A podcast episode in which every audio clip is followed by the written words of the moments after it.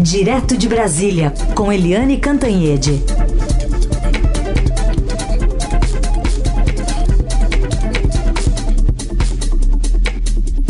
Oi, Eliane, bom dia. Bom dia, Raíssa Carolina, ouvintes. Bom dia, Eliane. Bom, qual é a expectativa hoje para essas conversas, né? Hoje Lula deve desembarcar em Brasília, nesse contato nos próximos dias com os chefes de poderes. Pois é, ele vai se encontrar com o presidente da Câmara, Arthur Lira, com o presidente do Senado, Rodrigo Pacheco, com a presidente do Supremo Tribunal Federal, Rosa Weber, e imagina, ele vai discutir principalmente as questões emergenciais urgentes, ou seja, as questões ligadas ao orçamento. Né? Então, Lula vem é, para se apresentar, para fazer uma visita de cortesia, mas claro que ali na cortesia, num cafezinho, numa aguinha para cá e para lá, ele vai falar das dificuldades do orçamento. Realmente, o Lula falava que o Fernando Henrique Cardoso tinha deixado uma herança maldita, o que foi uma injustiça histórica contra o, o, a herança bendita do Fernando Henrique, mas agora o Lula vai provar realmente de uma herança bem maldita.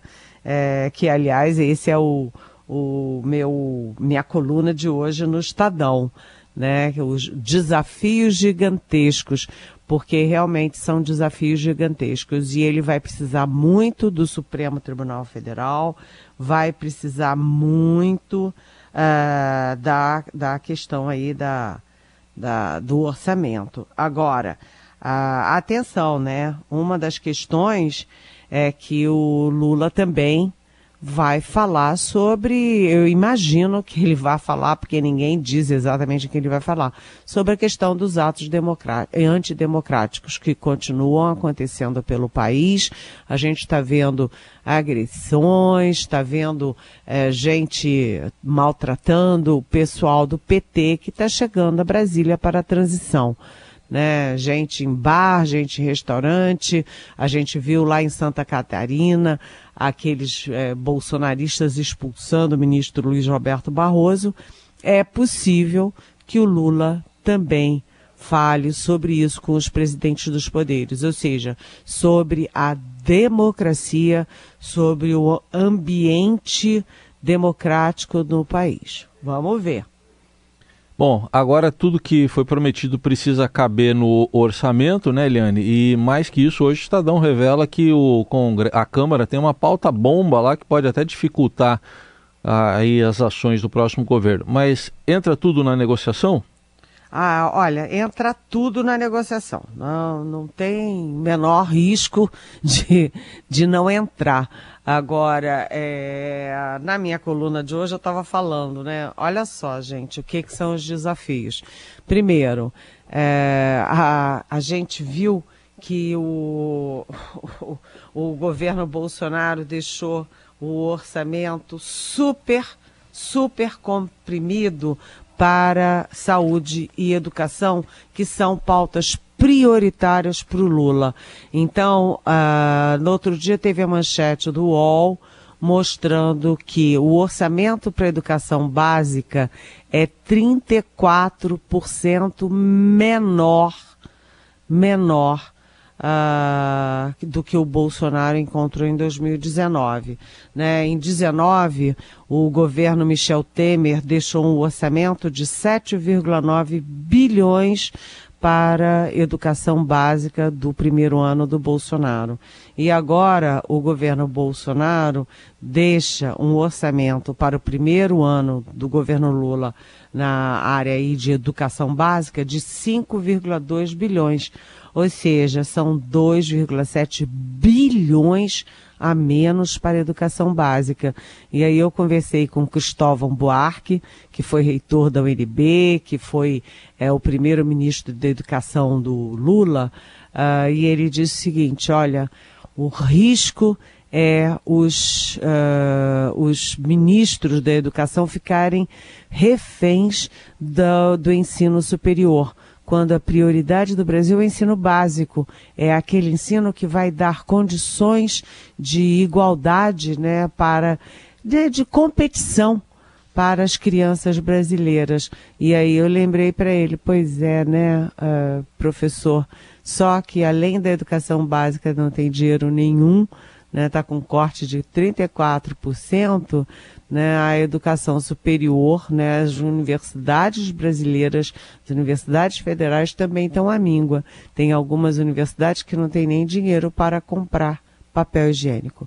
E na, na saúde, o Estadão fez uma manchete também dizendo que é o menor orçamento para a saúde desde 2014, quando a prioridade do Lula também é dar saúde para todos, saúde para os pobres, ampliar ali a vacinação, a vacinação que na época do Bolsonaro né, refluiu né? As crianças deixaram de ser vacinadas. O Bolsonaro fez campanha contra a vacina. E é preciso também financiar o SUS.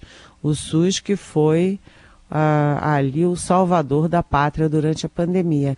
Então são só dois exemplos, mas tem também as, as questões emergenciais que a gente vem falando aqui na Rádio Eldorado. Tem a questão de manter 600 eh, reais uh, para o Bolsa Família, tem também a questão dos 150 reais que o Lula prometeu para as crianças até seis anos de cada família beneficiária. Tem a questão de retomar a merenda escolar. Muita criança vai para a escola com fome, desmaiando de fome.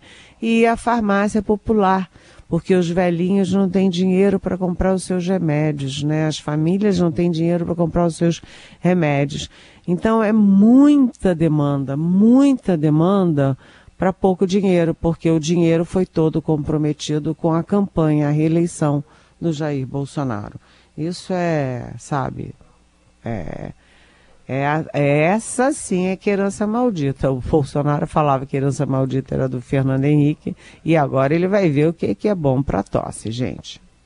Eliane Cantanhede segue conosco para falar agora sobre como o Supremo Tribunal Federal pode, é, de alguma forma, jogar uma luz né, sobre essas discussões em orçamento, já que está ali na pauta o processo que questiona a legalidade das emendas de relator, o orçamento secreto. Eliane, o Supremo deve pautar isso ainda esse ano? Olha, é, o Supremo Tribunal Federal vai ser a chamada mão na roda para o presidente eleito Luiz Inácio Lula da Silva conseguir driblar todos os obstáculos que ele tem pela frente. São muitos os obstáculos. Imagina ter, ter que reconstruir, além de tudo que a gente já falou hoje, ter que reconstruir o IBAMA, ter que reconstruir o INEP, né? É, enfim, cultura, uh, meio ambiente, Itamaraty, é, equilibrar as Forças Armadas que estão muito rachadas, é, Polícia Federal, ai meu Deus do céu, Polícia Rodoviária Federal, eu não queria estar na pele do Lula, é muita coisa. É por isso que eles usam muito a expressão reconstrução. Mas uma das questões realmente é como resolver. Eu acho que o foco nesse momento é muito a questão do orçamento e o Supremo Tribunal Federal pode agir em duas frentes. Uma é o orçamento secreto. Em vez do Lula ter que bater de frente com o Centrão e já ganhar a má vontade do Centrão para acabar com, tentar acabar com o orçamento secreto, deixar isso para o Supremo. O Supremo resolver do ponto de vista jurídico e não o Lula se digladiando do ponto de vista político com o Congresso. E a outra questão é dos 600 reais, que ficou a discussão. Olha, vamos fazer por PEC, proposta de emenda constitucional, ou vamos fazer por medida provisória, que entra em vigor automaticamente, tem menos desgaste de negociação, mas pode ter questionamento do jurídico depois. Então, o que que está uh, sendo articulado? Articulado é que eles descobriram juntos o Supremo e a equipe do Lula, que há um mandado de injunção no Supremo que pode ajudar a resolver os 600 reais. O, então, deputado é, Eduardo Suplicy, ele criou a obrigação de, de um salário mínimo por pessoa no país. E para enfim, pessoas que necessitam, né? Pessoas é, que não têm renda. E isso foi parar no Supremo e o ministro Gilmar Mendes, no mandado de injunção, ele é, determinou que o Poder Executivo implemente essa decisão, esse projeto do Eduardo Suplicy a partir de 2023, mas compete ao Poder Executivo fixar o valor. Ou seja, está tudo ali no mandato de injunção o implementa a medida, mas sem estabelecer o valor. Quem estabelece o valor é o Poder Executivo, ou seja, esse mandado de injunção criado pelo ministro Gilmar Mendes do Supremo Tribunal Federal, dá, ele nem sabia quem ia ganhar a eleição, não foi uma coisa feita para o Lula, foi para escapar daí da obrigação uh, de qualquer governo uh, ter que pagar um salário mínimo para todo mundo, porque aí realmente estourava as contas públicas de vez. Mas então, Gilmar Mendes, mesmo sem saber quem ganharia, deu ao Poder Executivo o direito uh, de definir o valor para a população brasileira em situação de vulnerabilidade socioeconômica. Ou seja, UFA essa pode ser a solução definitiva para a negociação do uh, Lula com o Congresso Nacional para garantir os 600 uhum. reais. Está lá, está escrito, está decidido pelo Supremo Tribunal Federal, gente. Helene, para amanhã também expectativa de apresentação do relatório do, do, das Forças Armadas, do Exército, sobre as urnas eletrônicas, mas cadê o, o presidente que incentivou tudo isso? Pois é, né? É muito zum zum zum aqui em Brasília, muito tititi, porque o presidente Jair Bolsonaro sumiu. A última vez que ele apareceu foi em, com uma camiseta de malha, é, de manga curta, é, sem tradutor de Libras, sem nada. É, e aí fica todo mundo pensando, o que, que o Bolsonaro está fazendo? Ele está trancado no Alvorada, ninguém sabe fazendo o quê. Há muitas notícias que eu não confirmo, mas há muitas notícias, muito de que há muitas brigas na família entre os filhos, entre a mulher com os filhos, cada filho pensando de um jeito, cada filho achando que ele deve reagir de um jeito.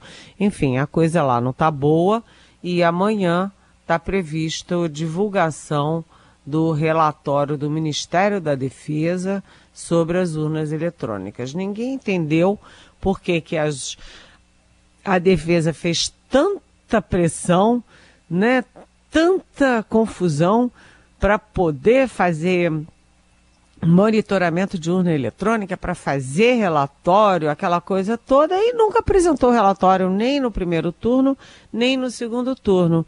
E agora que vai apresentar relatório? O que será que diz esse relatório? Então ficam fica todo mundo trabalhando sobre hipóteses.